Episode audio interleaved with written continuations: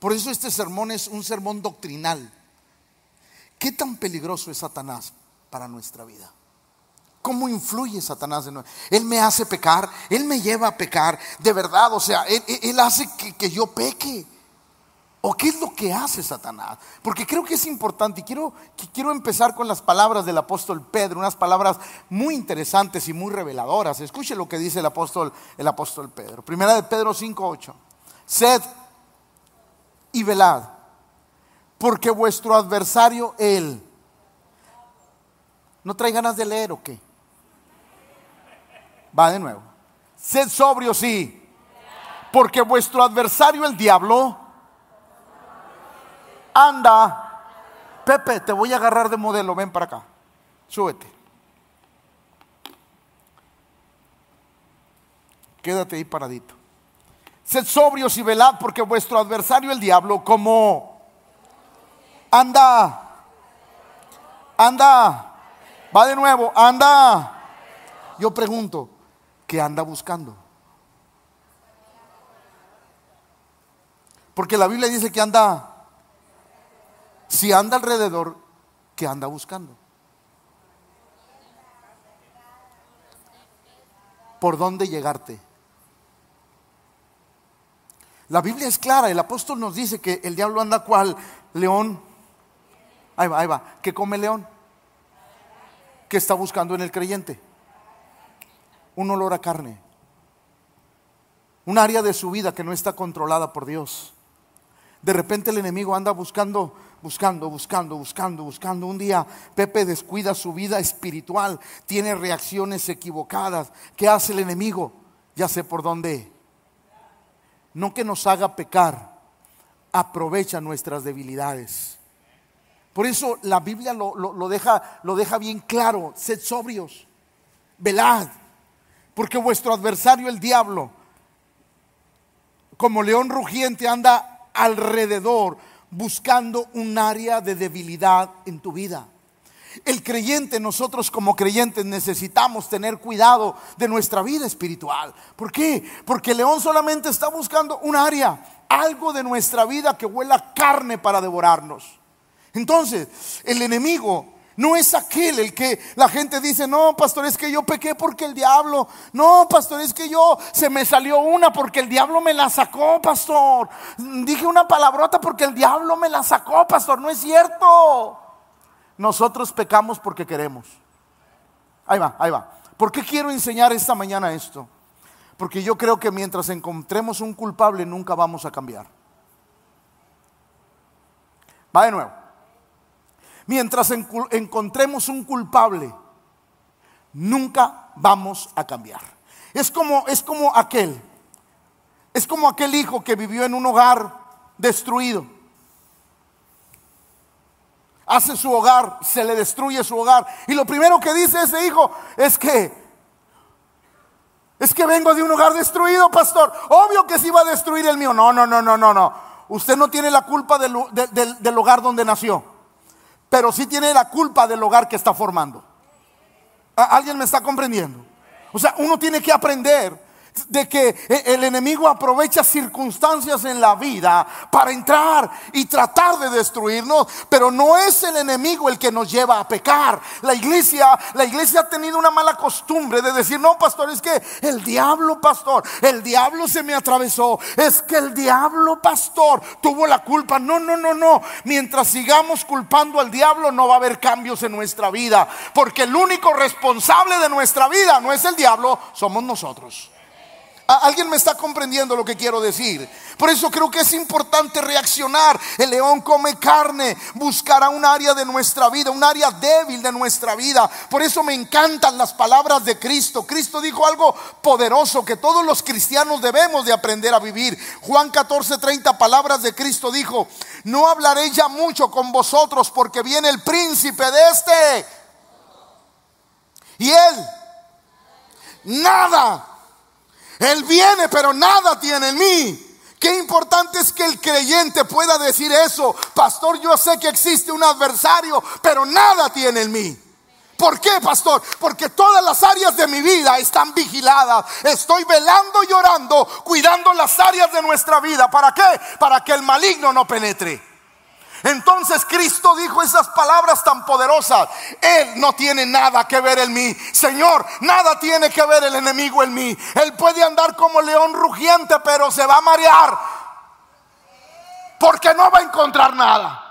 Y aparte la Biblia dice, resiste al diablo y de vosotros. Entonces el enemigo no es responsable de que tú peques. El único responsable somos nosotros mismos. Por eso hoy quiero enseñarle a la iglesia y quiero que la iglesia entienda que debemos de dejar de culpar al, diablo. Ahora yo no estoy diciendo que él no hace su obra. Yo lo que le estoy diciendo es que la decisión de hacer lo incorrecto es nuestra. Va de nuevo. La decisión de hacer lo incorrecto es nuestra. Por eso uno tiene que luchar con todas las fuerzas. Satanás busca en nuestra vida áreas que huelan a... Porque solo en esta área puede trabajar en nosotros, solo en esta área puede trabajar en nosotros. En la única área, el, área que Él sabe que está débil, Él va a trabajar en nosotros. Y creo que con lo que sigue nos vamos a entender todos. Primera de las Crónicas 21.1. Escuche lo que dice la palabra de Dios. Pero Satanás. ¿Y qué hizo? Incitar quiere decir hacer que una persona haga algo. La Biblia dice, Satanás se levantó contra Israel e incitó a David a que hiciese censo en Israel. Ahora escuche, escuche, escuche, escúcheme. David era un hombre de guerra. Cuando llegamos a primera de las crónicas, él ya había tenido al menos siete batallas. Había destruido a siete reyes y tenía una batalla a muerte con los filisteos. Es decir, David tenía muchos enemigos. ¿Por qué? Porque cuando llegamos a primera de las crónicas ya había derrotado a muchos reyes. Estaba teniendo una guerra atroz contra los filisteos. Entonces, ¿cuál fue el pensamiento de David cuando censó al pueblo? Todos ellos se pueden unir y me pueden matar. ¿Qué voy a hacer? Voy a censar al pueblo para ver cuánta fuerza eh, de ejército tengo. Y Dios se enojó. Porque la fuerza de David no radicaba en el ejército. La fuerza de David radicaba en Dios. Y, Dios se enojó, le dijo, espérame, yo soy tu fuerza, tu confianza, tu seguridad. No son las armas, soy yo. Escúcheme. Satanás aprovechó el temor que estaba en David. Y como lo aprovechó, aquel de seguro Satanás le sopló al oído, te van a matar. Van a venir muchos contra ti. ¿Y tú qué vas a hacer? Ahora, escuche, escuche, esto no lo dije en la mañana, pero ahí va. Satanás sabía lo que le desagradaba a Dios. Va, va, va, va, va. Satanás sabía lo que le iba a desagradar a Dios. Sí, cuando Satanás te habla, te va a decir algo que le va a desagradar. Ahí va, ahí va. Satanás es experto en pintar lo malo como bueno. No, no, va de nuevo, va de nuevo, porque esa me la saqué ahorita de la manga. Ahí va. Satanás es experto en pintarte lo malo es como aquel, es como aquel que hace una tranza en el trabajo.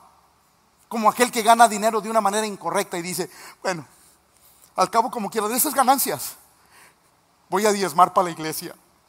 Por favor, no meta dinero sucio aquí. ¿Me oyó? No meta sucio, dinero sucio a los alfolíes. Porque a Dios no le agrada. No, no, pastor, al cabo, mire, pues al cabo, yo sé que hice mal, pero ahí le vas, ahí le va el Señor un diezmito. No, Dios no acepta sobornos. Queremos hacer algo malo y queremos taparlo con algo bueno. Y Dios dice, así no es. David aparentemente estaba haciendo algo bueno, quería ver cuánto fuerza militar tenía, pero él se olvidó que su dependencia no era de las armas, su dependencia era de Dios. Y Satanás sabía que eso le iba a desagradar a Dios, pero Satanás aprovechó el área débil de David, que era él, el temor. Dijo, oh, este cuate tiene temor, por aquí me le meto ahora, ahora, ahora. David lo hizo, eh, Satanás hizo pecar a David. Lo llevó a pecar. Le puso un pensamiento. Le puso un. Ahí va iglesia. Tú sabes lo que haces con los pensamientos que traes.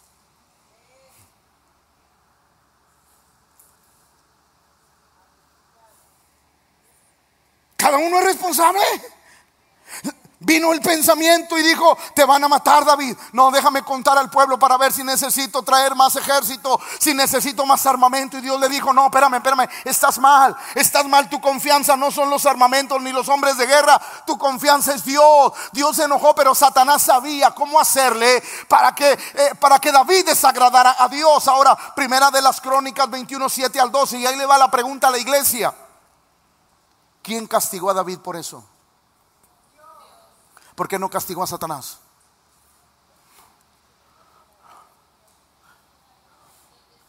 ¿Por qué castigó a David y no a Satanás? Porque el adversario de nuestra alma, el propósito, es hacer que Dios se enoje con nosotros y apartarnos del plan y del propósito. Mire lo que pasó. Asimismo, esto que hizo David de censar al pueblo desagradó. Mira hermano, no importa lo que hagas, si desagrada a Dios, no le busques. No, va de nuevo. Si lo que piensas desagrada a Dios, por favor, no lo hagas. Asimismo, esto desagradó a Dios e hirió. La Biblia dice que más o menos murieron como 70 mil hombres. Entonces David dijo a Dios, he pecado gravemente al hacer ¿Alguno de ustedes ha, matado, ha matado una rata con, con trampita? Ay, pastor, en mi casa ni siquiera zancudos hay. No venga, no venga. Ahora sí, ya eh, bajo este esquema, alguien ha matado una ratita ahí con.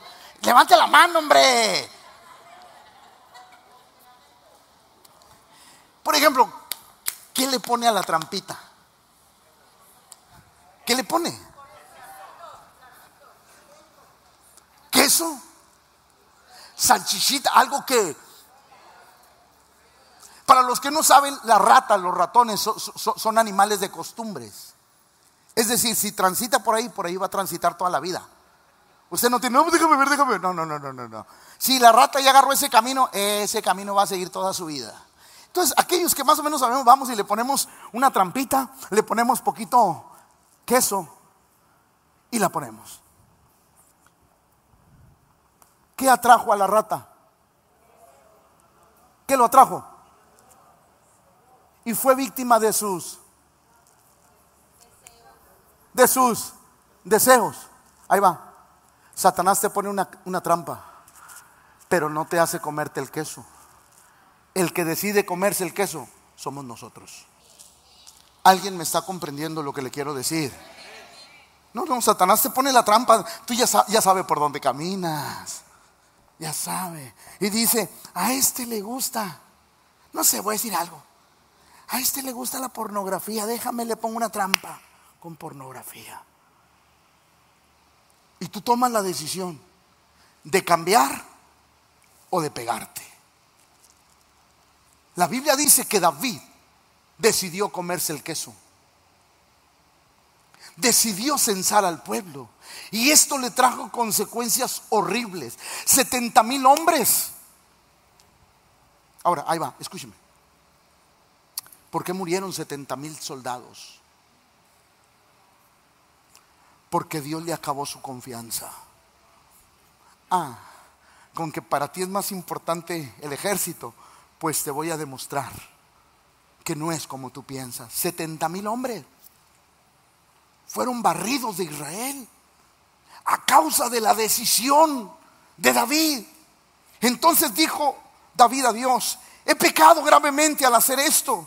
Te ruego que quites la iniquidad de tu siervo. ¿Y por qué no le dijo, Señor, Satanás, el colorado, patas prietas?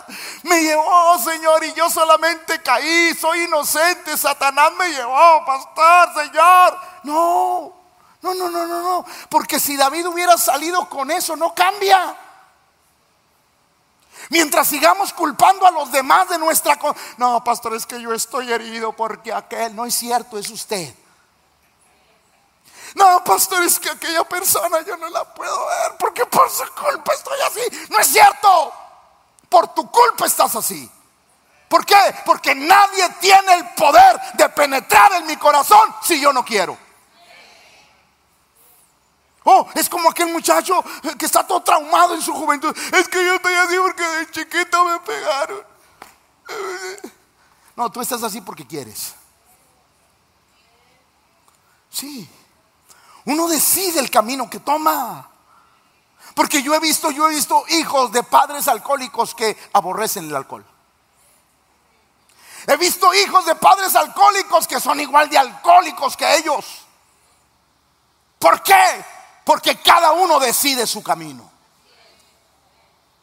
No es, yo, yo le digo a los muchachos, ay pastor, es que, es que yo estoy así porque nací en una familia pobre. Ok, tú no eres culpable de la familia en que naciste, pero si eres culpable de la situación que vives hoy.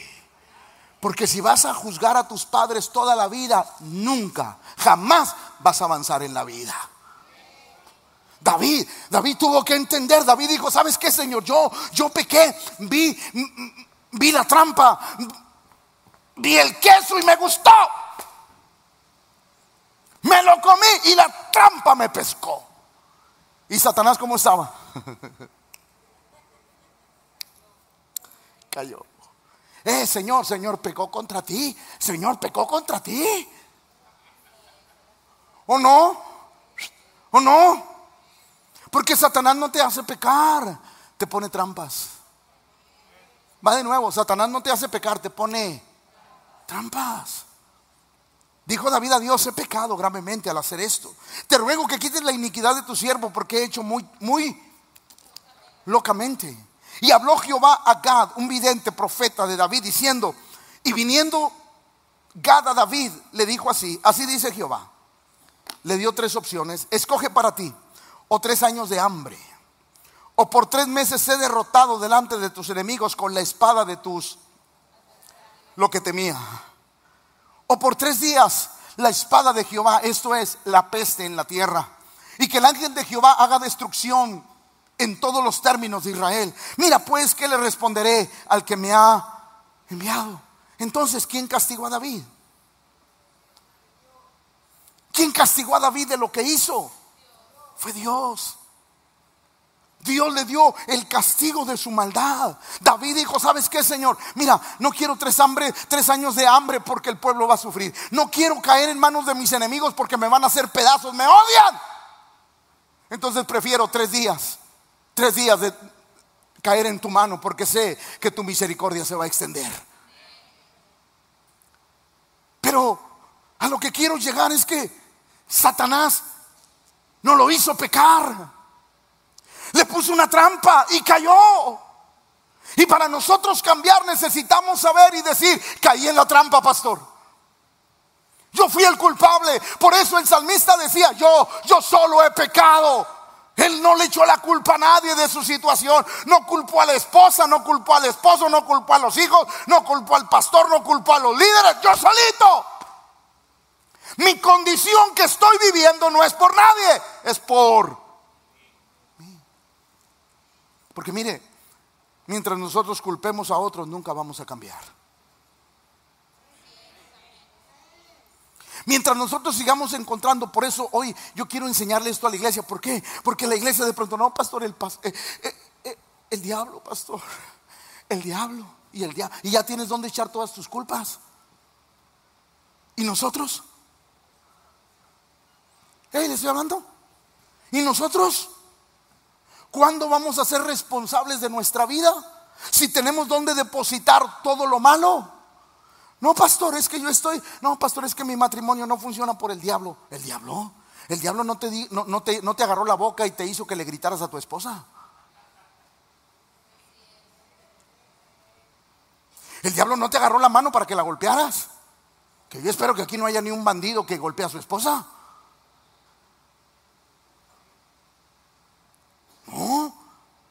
Tampoco fue el diablo que te agarró la mano y agarraste el sartén, hermano, y se lo aventaste para tu esposo. Tampoco el diablo hizo eso.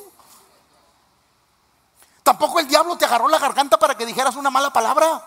Ay, pastor, es que el diablo, no, no, fuiste el diablo, entiéndelo, fuiste tú. Y cuando tú reconoces que fuiste tú, tú dices, Señor, yo quiero cambiar. Por eso la importancia de este sermón esta mañana. Es más, mire lo que dijo el apóstol Pablo a la iglesia de Corinto, para que Satanás no gane. Porque Satanás gana ventaja cuando tú no quieres cambiar. Ah, esas se las voy a volver a aplicar. Porque Satanás gana ventaja cuando tus áreas no quieren cambiar. Alguien dice, por ejemplo, ya les he dicho cuando tú eres bien enojón, ay pastor, porque siempre se me pone una gente que me saca de mis quicios. Sí, Satanás sabe dónde pegarte para que peques.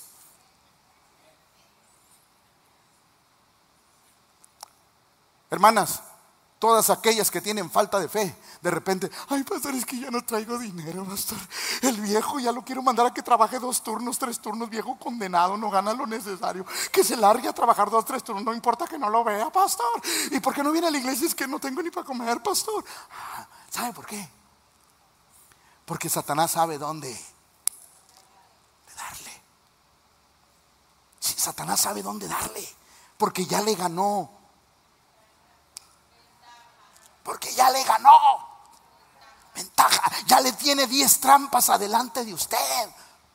Ya van 10 trampas adelante y usted va caminando. ¡Ay, me pegué! ¡Ay, me pegué! ¡Ay, me pegué! ¡Ay, me pegué! Claro, ya está el camino lleno de trampas porque Él conoce sus debilidades. Cuando Dios dice que tenemos que fortalecer nuestro espíritu para que Satanás no gane ventaja alguna sobre nosotros, pues no ignoramos sus todo aquello que te desvíe del propósito es Satanás.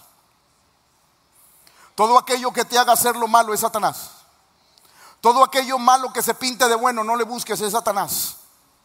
Que te quiere desviar, que te ha puesto una trampa, que te ha puesto el cebo, que te ha puesto el queso, que te ha puesto la salchicha, pero que sea kir.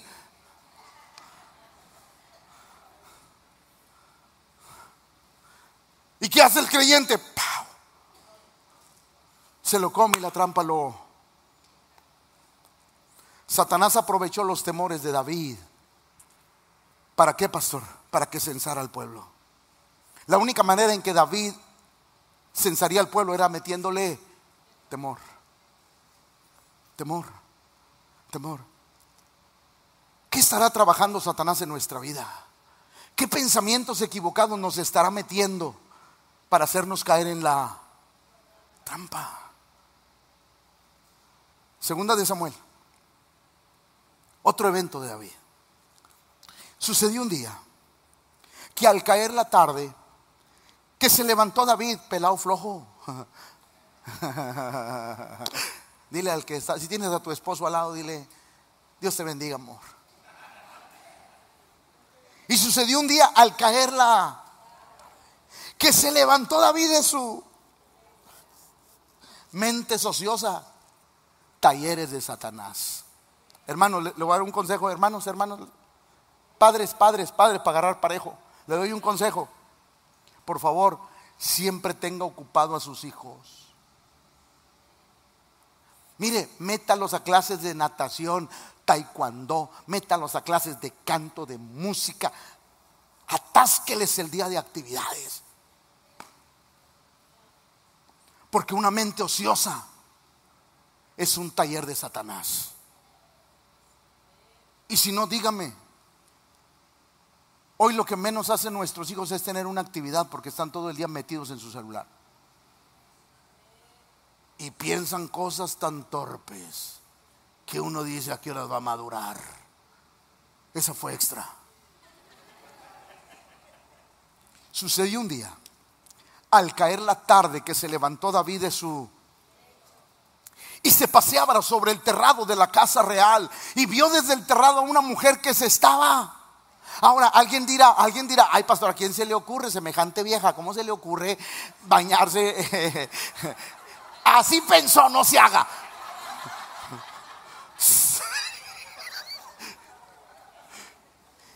vieja cochina, ¿cómo se le ocurre bañarse en el patio de la casa, vieja asquerosa? De seguro así pensaron. Pero para entender hay que saber la historia. Hay que saber la historia. ¿Cuál es?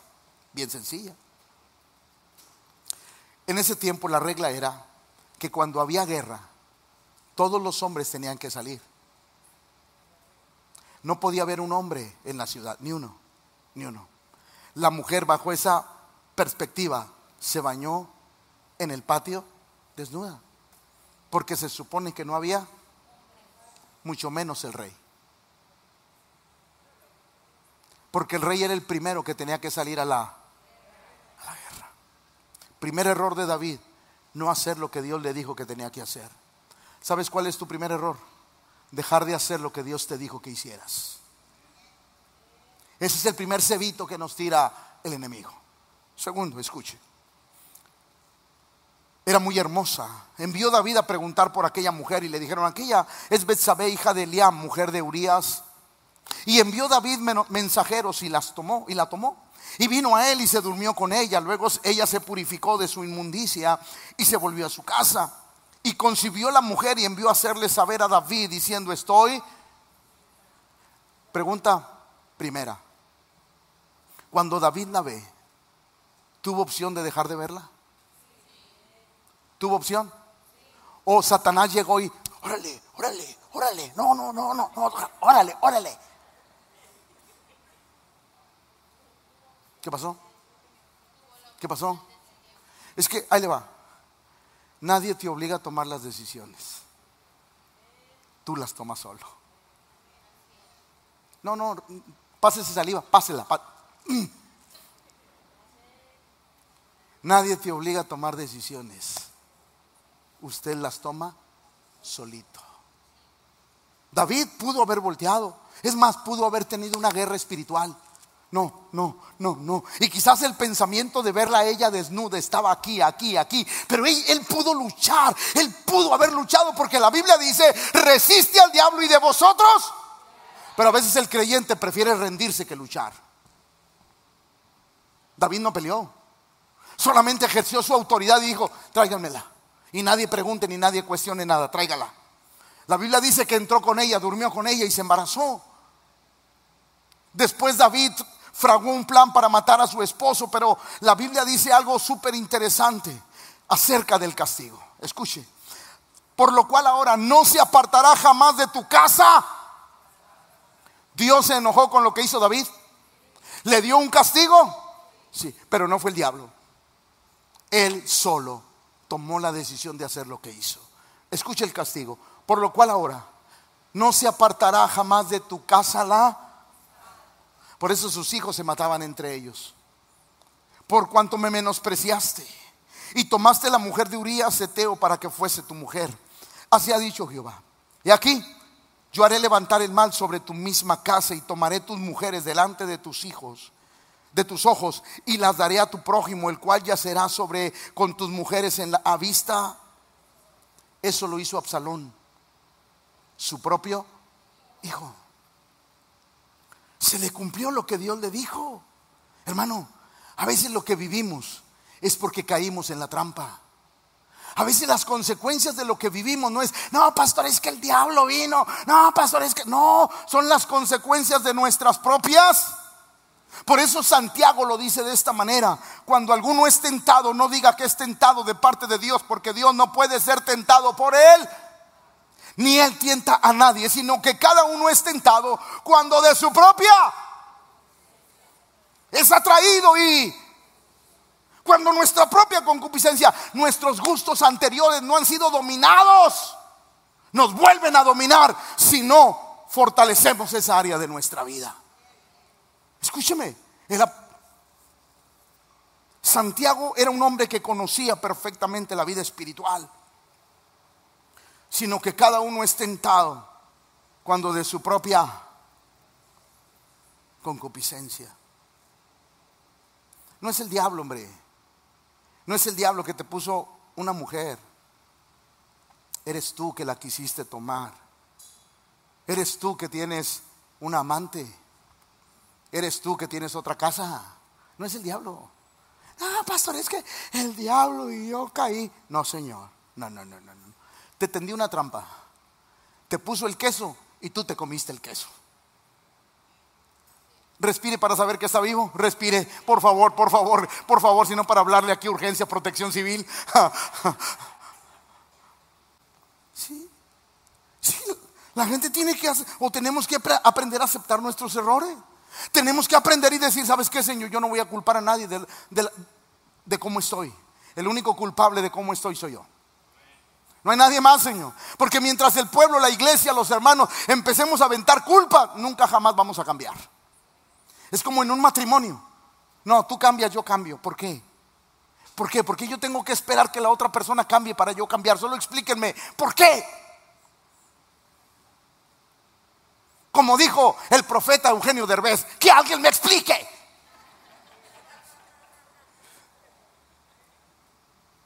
¿Por qué? O sea, ¿eso quiere decir que el matrimonio va a vivir infeliz toda la vida por el orgullo de los dos? No, pastor, es que si yo cedo, no, no es que cedas, es que quieres agradar a Dios. Y quieres dejar de hacer que el enemigo esté mortificando tu matrimonio, porque no solamente mortifica tu matrimonio, mortifica a tus hijos. ¿Hasta cuándo? Ay, pastor, es que el diablo se metió en mi matrimonio. No, no, tú no hiciste lo que debías hacer. Es bien fácil culpar a los demás. Es bien fácil culpar a medio mundo de, lo que vivimos, de cómo estamos. Hay creyentes que dicen, pastor, yo estoy amargado porque el hermano me sacó la lengua. No, señor, el hermano te sacó la lengua, pero tú decides si la lengua entra al corazón. Así de sencillo. Lucas 22.3. Y entró Satanás en... ¿En quién? Ahí va, ahí va, ahí va. Digo, para que no me eche la culpa. ¿Qué pasa? Yo estoy así por su culpa. Espérate. Eh, Judas tenía el mejor maestro que es.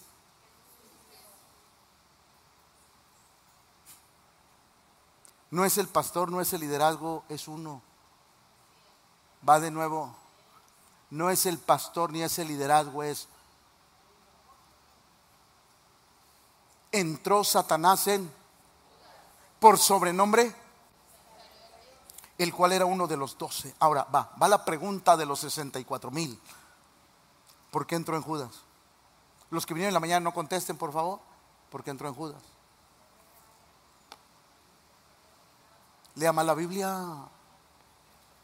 ¿Sabe por qué entró en Judas? Porque la Biblia dice que era ladrón. No dice que fue. Dice que era. Pero dijo esto cuando, cuando derramó el perfume aquella mujer a los pies de Jesús. Pero dijo esto, no porque se cuidara de los, sino porque era. Y teniendo la bolsa, es como alguien que se roba los diezmos y las ofrendas. Por eso pusimos las tinitas para evitar que una mano larga saque. Ahí se hace como que va a echar ofrenda y en lugar de, de, sacar, de meterle saca. Digo, para evitar tentaciones ajenas. Judas traía la bolsa, traía qué? Y de ahí agarraba lana. Se surtía su despensa. Hacía las cosas, porque dice la Biblia que de ahí él sustraía. La pregunta es, ¿el Señor sabía? ¿Por qué no lo confrontó? Porque Dios siempre espera que cambies. Dios siempre le dio la oportunidad a Judas de, de cambiar. Siempre Dios quiso hacerle eso y quiso que él viera lo que estaba haciendo para que cambiara. Pero ahí va, ahí va. Satanás vio el área. Esa área olía a... Y dijo, Satanás, ¿por aquí me le meto? Y empezó a trabajar en él. De tal manera que cuando él vio que arrestaron a Jesús, dijo, no, pues ya lo arrestaron. Necesito un beneficio. Lo voy a entregar y lo voy a vender. 30 monedas de plata. 30 monedas de plata era el precio de un esclavo. Lo vendió. Porque sintió que se iba a quedar sin nada. ¿Y qué dijo? No, pues tengo que ganar algo, porque a final de cuentas su corazón era ambicioso, era un ladrón. E, y, eso Satanás lo aprovechó para trabajar en su corazón. Satanás no fue y le dijo a los fariseos, hey, ahorita va a venir uno a venderlo. Ni le dijo a Judas, eh, agárrate 30, 30 piezas de plata. No, Señor, él solito de su corazón, Satanás le metió un pensamiento y aquel, aquel cayó en la trampa, se comió el queso y pecó. Sí. Una cosa es que Satanás haya entrado en Judas, pero otra cosa es que Satanás lo haya llevado a venderlo. ¿Cómo entró Satanás? Le puso un pensamiento. Y ese pensamiento fue tan fuerte que pudo más que la voluntad del propio Judas. Mateo 27 diciendo, yo he pecado entregando sangre inocente, mas ellos dijeron, ¿qué nos importa a nosotros? Allá tú. Y arrojando las piezas de plata en el templo salió y fue y se... Alguien dice, no, pastor Satanás ya le tenía puesta la soga, ¿no es cierto? No es cierto. Mire, decir que Satanás tiene influencia sobre nuestra vida es decir que puede más que Cristo. Todos aquellos que tenemos a Cristo, Satanás nada tiene que ver con nosotros. Va de nuevo, todos aquellos que tenemos a Cristo, Satanás no tiene nada que ver con nosotros. Porque nosotros ahora somos llamados hijos de Dios. Él no tiene autoridad sobre nosotros, pero Él aprovecha las oportunidades que le damos. Va de nuevo. Nosotros somos hijos de Dios, pero Él aprovecha las oportunidades que le damos. Por eso debemos de tener cuidado. Vamos a entender esto. Génesis 3.3. con que Dios te dijo que vas a morir si comes de ese árbol. No es cierto, no vas a morir. Al contrario, vas a ser como la indujo, la incitó, pero no la obligó. Va de nuevo. La incitó, pero no la... Ay, voy a ser como Dios. No, pues está padre. Órale, comió. Se lo dio a su esposo.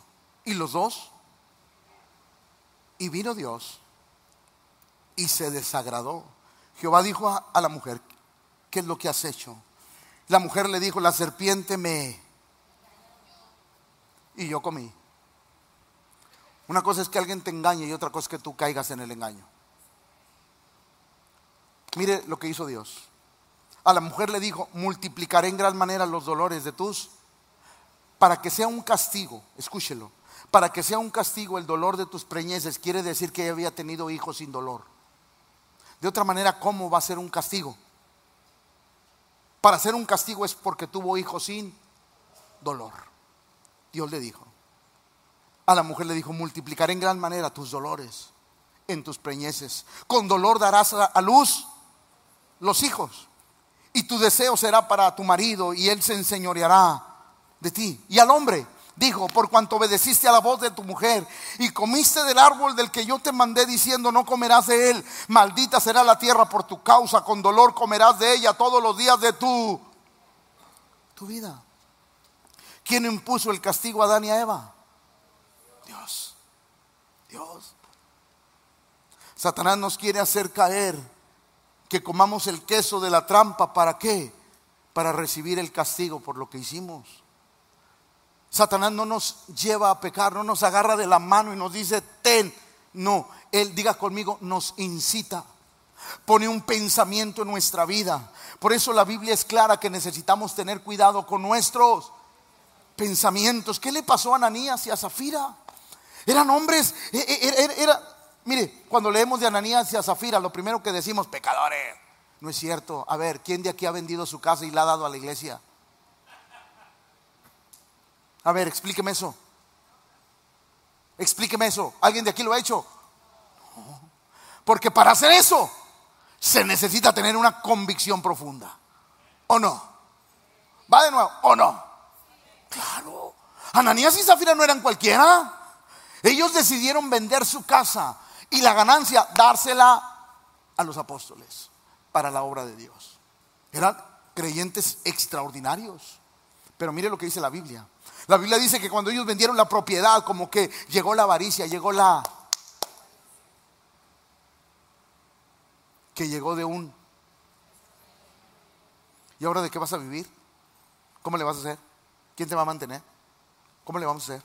Por eso déjeme darle un consejo a todos los que están aquí. Nunca prometa algo que no va a dar. Nunca. Ay, pastor, pero eso nada más yo lo sabía, sí, pero Dios conoce. Una vez que sale de su corazón, es una promesa delante de Dios. Ananías. Ah, pues no. Sí, luego de que vamos a, mira, mejor vamos a asegurarnos nuestra vejez, vamos a dejar esto y lo demás lo damos. Y llega Dios. Llega Dios. Y Pedro. Ananías, ¿por qué? ¿Para qué? ¿Para qué? ¿Quién mintió? ¿Pedro o Satanás? ¿Quién mintió? ¿Pedro o Satanás?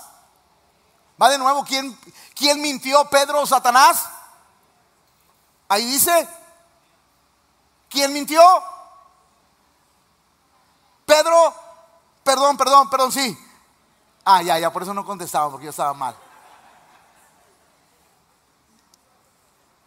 ¿Y qué? ¿Por eso crees más sabios o qué? Ahí va. Ahí va. ¿Quién mintió? ¿Ananías o Satanás? Ananías.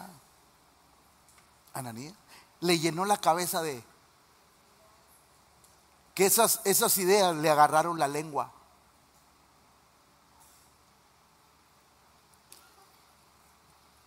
El poder del enemigo solamente está en nuestros pensamientos. Pero si del pensamiento baja el corazón ya tronamos. Porque cuando está el enemigo aquí podemos luchar contra él. Pero cuando el enemigo está aquí ya nos ganó la batalla. ¿Me está comprendiendo iglesia? Por eso la Biblia dice que todo pensamiento debemos de llevarlo cautivo a la, a la obediencia a Cristo. ¿Por qué llenó Satanás tu corazón, Ananías? para que mintieses al Espíritu Santo y sustrajeses del precio de la heredad. Reteniéndola, no se te quedaba a ti, es decir, era tuya. ¿Cuál era el problema? No se te quedaba, y vendida. Si tú la hubieras vendido y no hubieras prometido nada, ¿cuál era el problema? Te hubieras quedado con todo el dinero. No era pecado. No era pecado. ¿Por qué pusiste esto en tu corazón? Has mentido, no has mentido a los hombres, sino a al oír esto Ananías, estas palabras cayó y expiró y vino un gran temor sobre todos los que... Satanás no lo llevó al banco para que guardara, no, no le abrió el colchón para que metiera el dinero. Ananías, Satanás le puso una trampa con un buen queso llamado codicia y le gustó y lo... Y cuando lo comió la trampa se activó quedó atrapado. ¿Y qué le costó?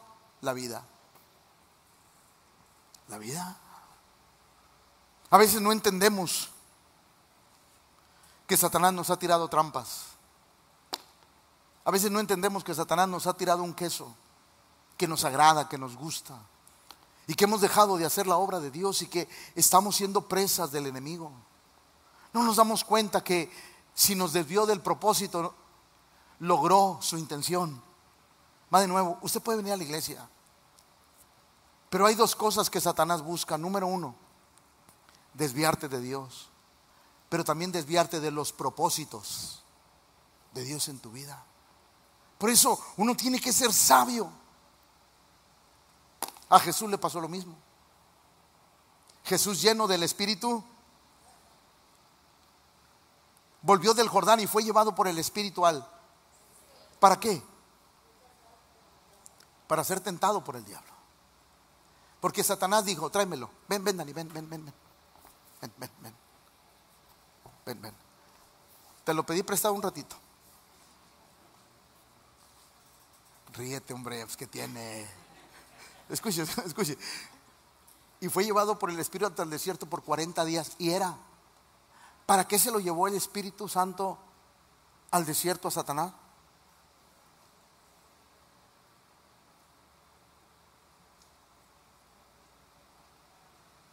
40 días de ayuno. ¿Ha de tener hambre?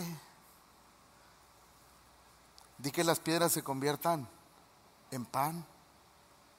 ¿Tienes hambre? Órale. ¿Qué dijo Cristo? No solo de pan.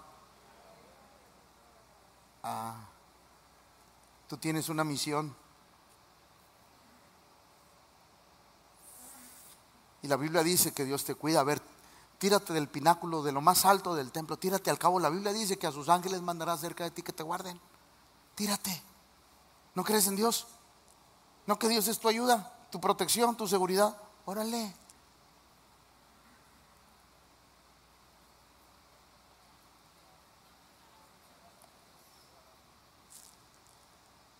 ¿Qué? Ah, sé que lo que vas a vivir la cruz es tremenda. Si tú te arrodillas y me adoras, te lo voy a dar. Al Señor tu Dios. Por más que le dio vueltas. Porque ahí le va. La Biblia no dice cuántos días duró. O dice. O dice. Solamente dice que lo... Y estuvo una vez, dos veces, tres, hasta que no halló. Por eso la Biblia dice, resiste al diablo. Y de vosotros va a huir. Todos somos tentados. Todos. Por eso necesitamos identificar las áreas débiles para cuidarlas, vigilarlas de que el enemigo no nos gane ventaja. Por eso Mateo 6:13 dice, no nos metas. No nos. No es lo mismo ser tentado a ser metido en tentación. Va de nuevo. No es lo mismo ser tentado que ser metido en una tentación. No es lo mismo. Son dos cosas diferentes. Y el Señor decía, no nos metas en tentación, mas líbranos porque tuyo es el reino, el poder y la gloria por todos los siglos. Tenemos que enfrentar cosas en nuestra vida. Ahora, déjeme enseñarle muy rápido cómo no caer en las provocaciones de Satanás. Pastor, ¿cómo? ¿Cómo? Usted ya me enseñó que Satanás no es el culpable de, que yo peque. Me pone trampas, me pone, le pone el queso que a mí me gusta, le pone algo que me gusta a las trampas. Pero ¿cómo puedo hacer para no caer en esas trampas? Hoy se lo quiero decir muy rápido. La primera, segunda Timoteo 1.7. Porque no nos ha dado Dios espíritu de cobardía, sino de poder, de amor y de dominio Diga conmigo, dominio propio. Tenemos que aprender a tener dominio propio. Si usted se enojaba diez veces, empieza a enojarse nueve, ocho, siete, seis, cinco, cuatro. Porque el dominio propio, ahí le va, ahí le va. ¿Sabe por qué ayunamos? Mucha gente, no, pastor, yo ayuno para consagrarme. ¿Quién te dijo que el ayuno te consagra? ¿De dónde sacó eso la iglesia? El ayuno no te consagra. Porque imagínate si solamente cuando ayunas te consagras, bandidazo que serías. Uno debe de consagrarse todos. Entonces, pastor, ¿para qué es el ayuno? Para el dominio. Hermanas, ¿cuántas veces has querido ponerse a dieta? Ah, ese pastelito, pastor, ya me hizo sonrisa, me hizo... Y yo no pude resistir su sonrisa, pastor. ¿Y qué pasó, hermano? Me lo comí. Si no puedes resistir la comida? ¿Cómo vas a resistir la vida espiritual? Porque se trata de, se trata de,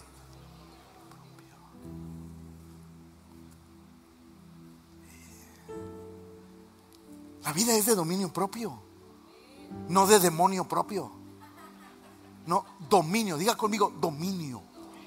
Uno tiene que aprender a dominarse. Que cuando antes a la primera te decían algo y qué, pues qué, pues órale. Ya no. Ahora. Mm, ¿Por qué? Porque tengo. Estoy controlando al hombre.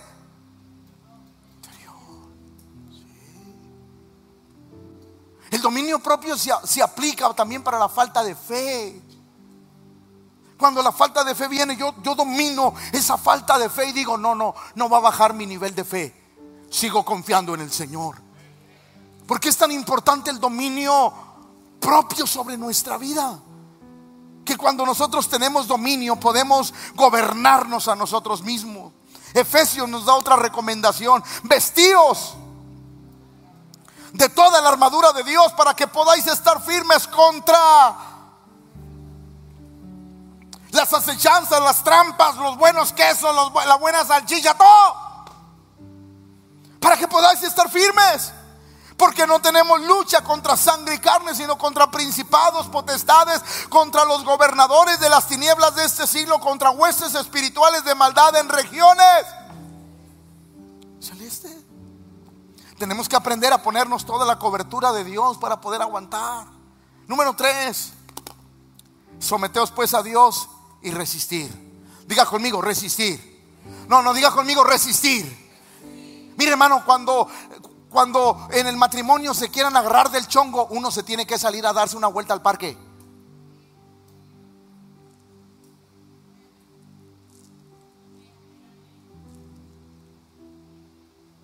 Porque no sé si usted le ha pasado que lo persiguen por la recámara, lo persiguen por el comedor, lo persiguen por la lavandería, lo persiguen, no, que ahora sí, no, no, que tú empezaste, que ahora le que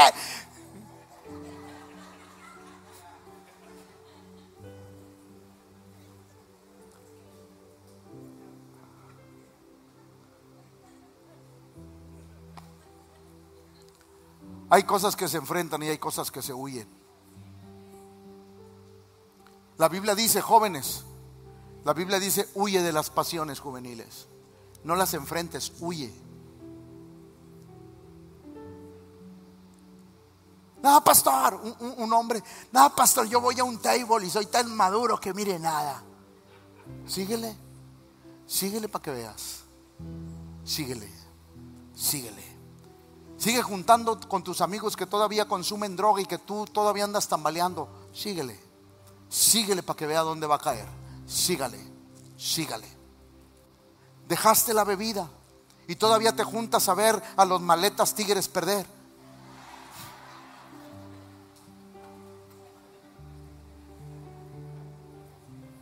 Que solo se anotan goles.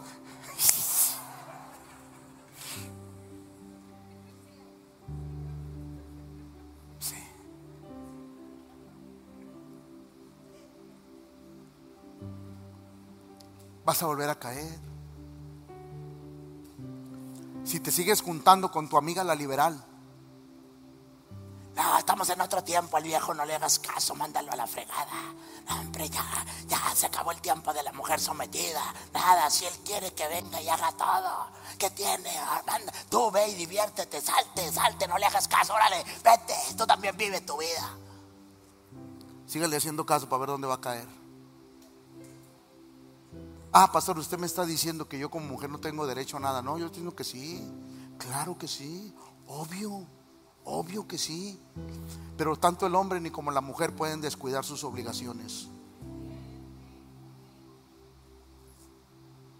Porque si alguien la alguno de los dos la descuida, va a haber broncas.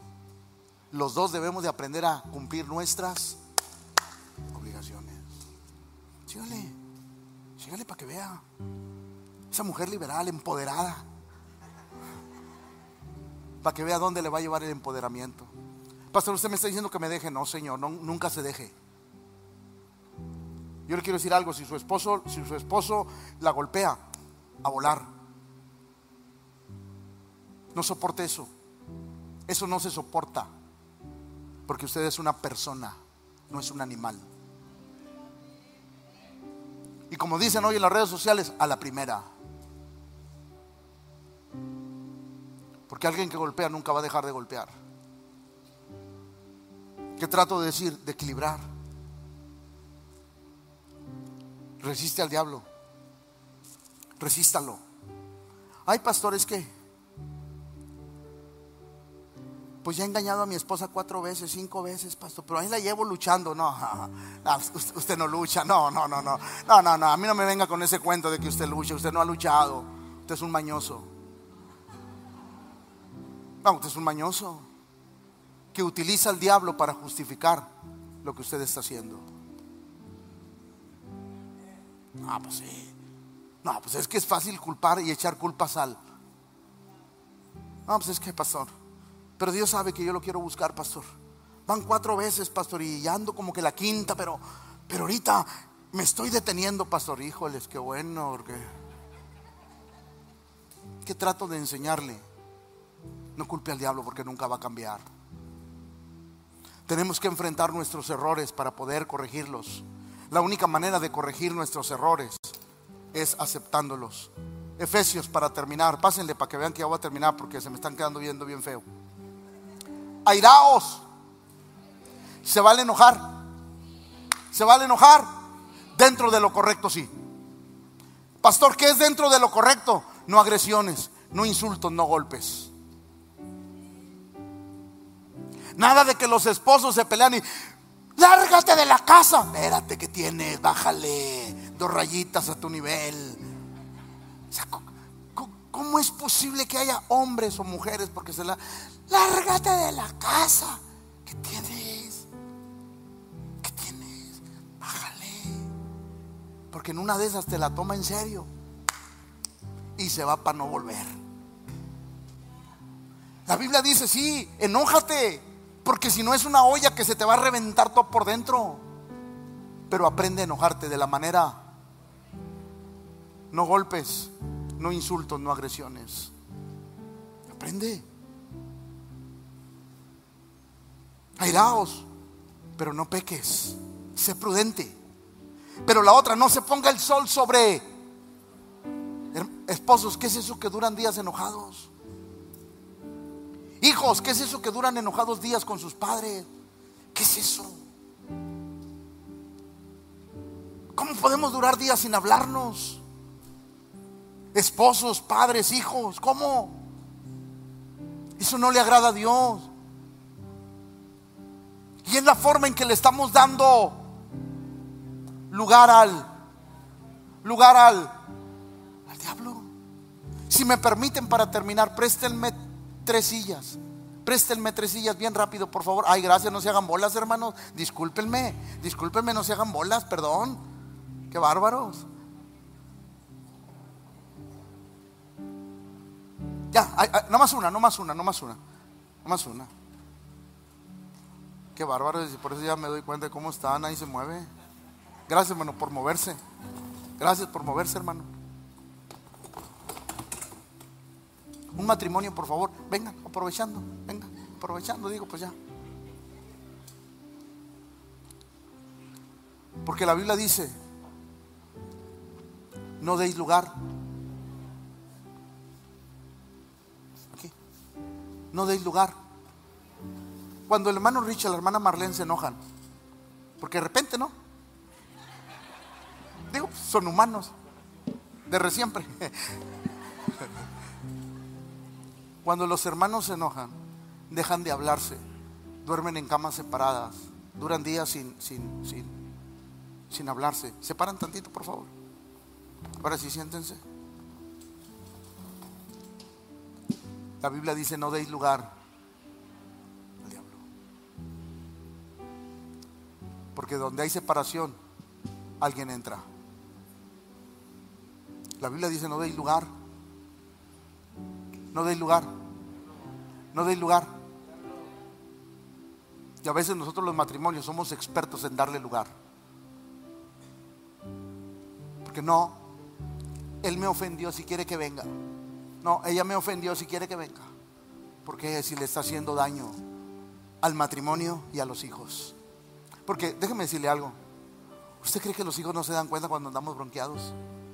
Son bien víboras los condenados. En todo están menos en misa. Sí, en todo están menos en... Ay, ¿estás enojado con mi papá? Así de, ¿por qué? Es que no se habla.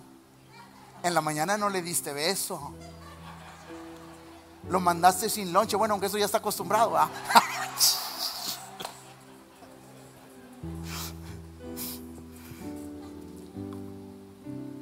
Los hijos capitalizan esa parte. Por eso la Biblia dice, no deis lugar. Luego hay problemas en el matrimonio y el diablo pastor. No, el diablo pastor. No, no fue el diablo.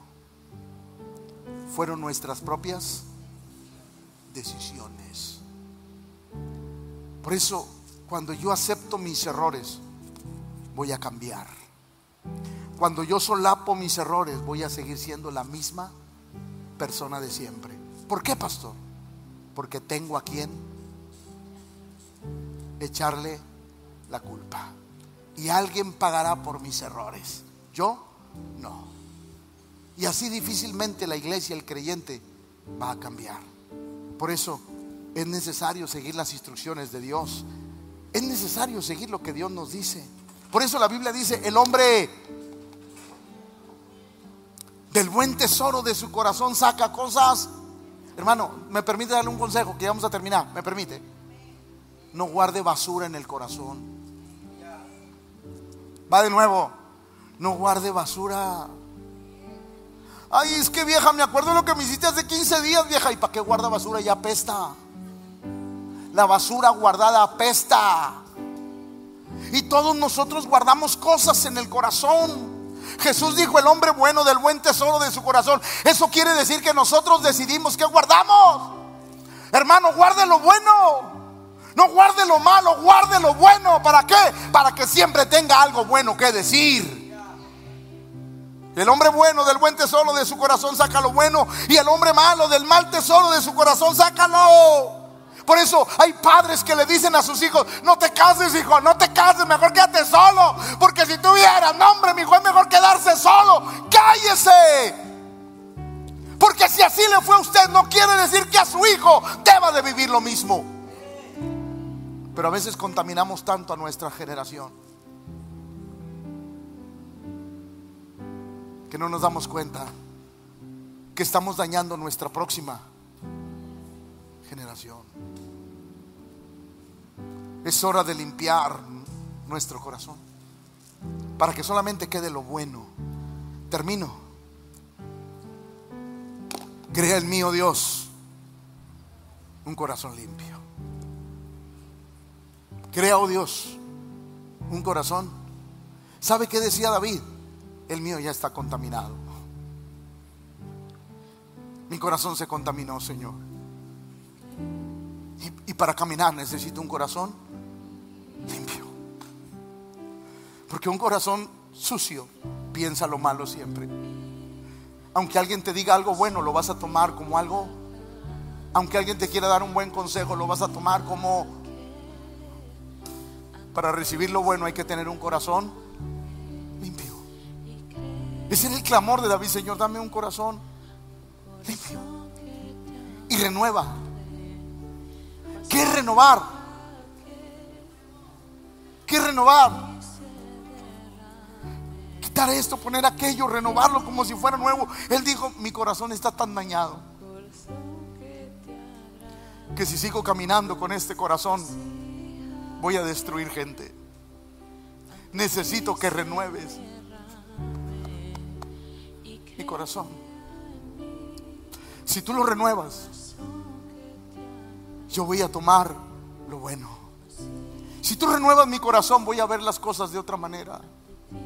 Si tú renuevas mi vida, yo voy a ver el reino de Dios de otra manera. Pero para caminar ya no puedo caminar con este corazón sucio y con este corazón destrozado. Necesito dos cosas nuevas. Número uno, un corazón y un espíritu recto. Porque decía, decía David, el mío se torció en alguna parte del camino. Mi espíritu se torció en alguna parte del camino. Y no puedo seguir el camino correcto. Por eso necesito que tú restaures. Necesito que renueves otra vez. Limpies mi corazón y renueves para volver a amarte como la primera vez que yo conocí a Jesús. Dejemos de culpar y aceptemos nuestros errores, porque es la única forma en que nuestra vida va a sufrir un cambio trascendente en nuestro corazón. Póngase de pie, por favor.